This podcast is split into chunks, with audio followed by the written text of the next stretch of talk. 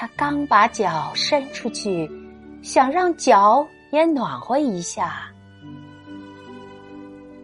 火柴灭了，火炉不见了。他又擦着了第二根、第三根，火柴燃起来了，发出明亮的光。小女孩看到了喷香的烤鹅，美丽的圣诞树。她刚伸出手去，火柴又灭了。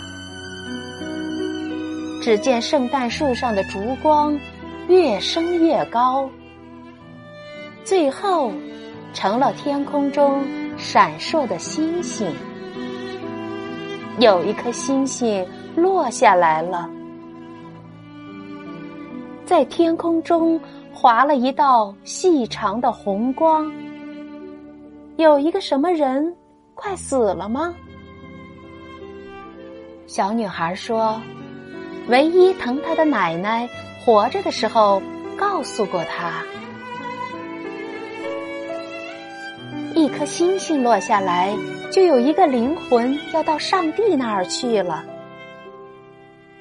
他赶紧擦着了一大把火柴，